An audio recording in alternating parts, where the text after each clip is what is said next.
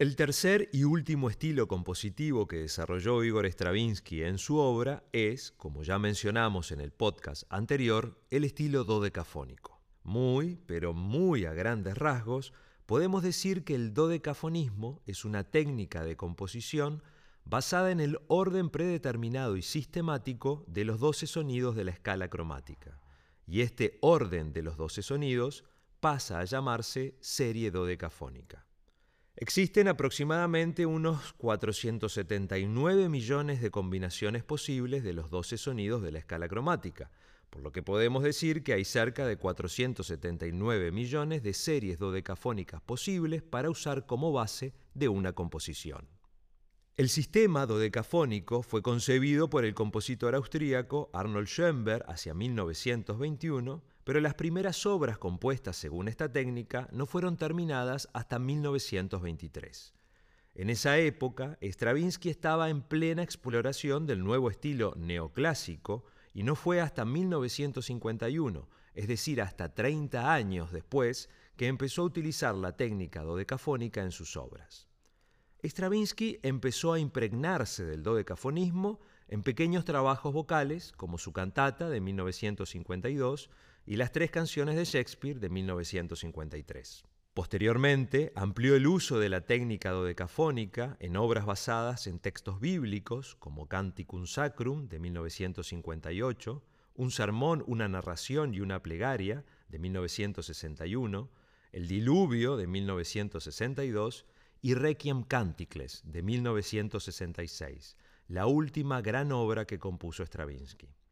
Para esa época, Stravinsky ya estaba instalado definitivamente en la costa oeste de Estados Unidos y viajaba constantemente para dirigir sus obras a lo largo del país y de Europa, y era considerado como uno de los hombres más destacados y famosos de su tiempo.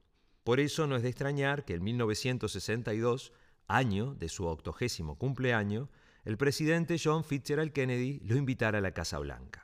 Stravinsky, que profesaba por Kennedy una simpatía lejana pero sincera, quedó profundamente conmovido con su asesinato el 22 de noviembre de 1963, día en el que recibió también la noticia del fallecimiento del escritor británico Aldous Huxley, con quien Stravinsky compartía una profunda amistad.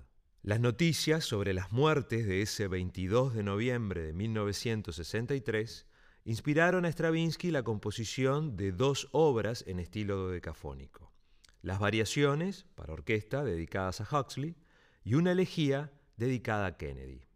La elegía para JFK tiene un texto del escritor británico Winston Hugh Oden, quien fuera el autor del texto de la ópera de Stravinsky La carrera del libertino.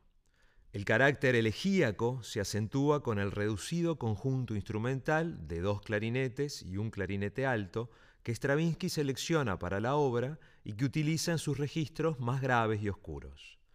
La obra, que es extremadamente breve, en un tempo lánguido, busca resaltar el significado, la prosodia y la musicalidad propia de cada palabra.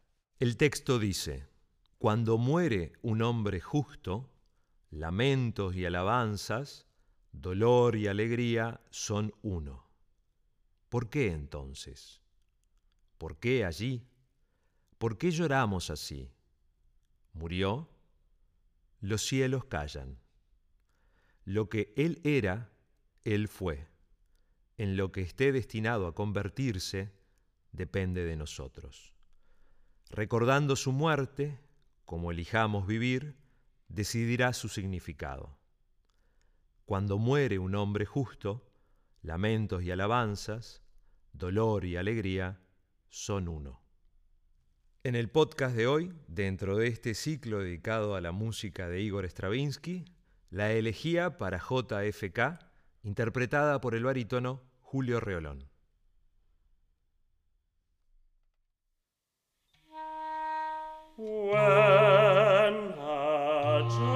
stand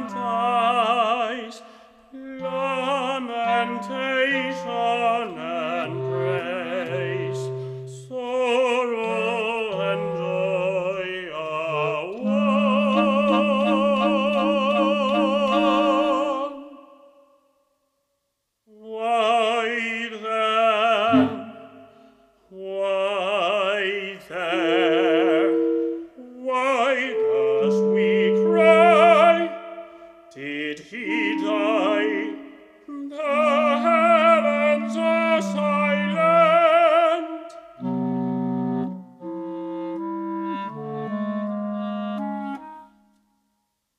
What he was, he was, what he is fated to become, depends on us.